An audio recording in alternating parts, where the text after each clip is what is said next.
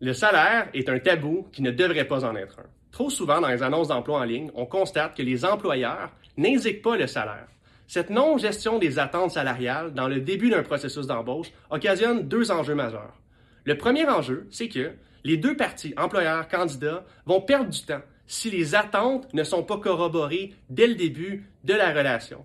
Vous vous exposez après plusieurs semaines à ne pas avoir de personnes qui rentrent en poste parce que le salaire proposé ne fait pas de sens. Et en tant que candidat, vous vous exposez à prendre peut-être du temps dans vos heures de travail, à prendre plusieurs heures pour finalement ne pas avoir un emploi. C'est une expérience qui peut être très insatisfaisante.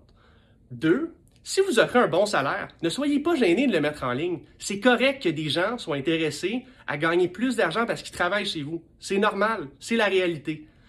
Si votre salaire, à l'inverse, n'est pas assez élevé, c'est bien que vous vous en rendiez compte. Vous n'aurez pas assez de candidatures. Si vous offrez un meilleur salaire que le marché, vous allez avoir plus de candidatures. Si vous offrez un moins bon salaire, vous allez avoir moins de candidatures. Dans les deux cas, soit vous allez avoir plus de candidatures, vous allez combler votre poste plus rapidement, ou dans l'autre cas, vous allez pouvoir ajuster votre salaire au marché.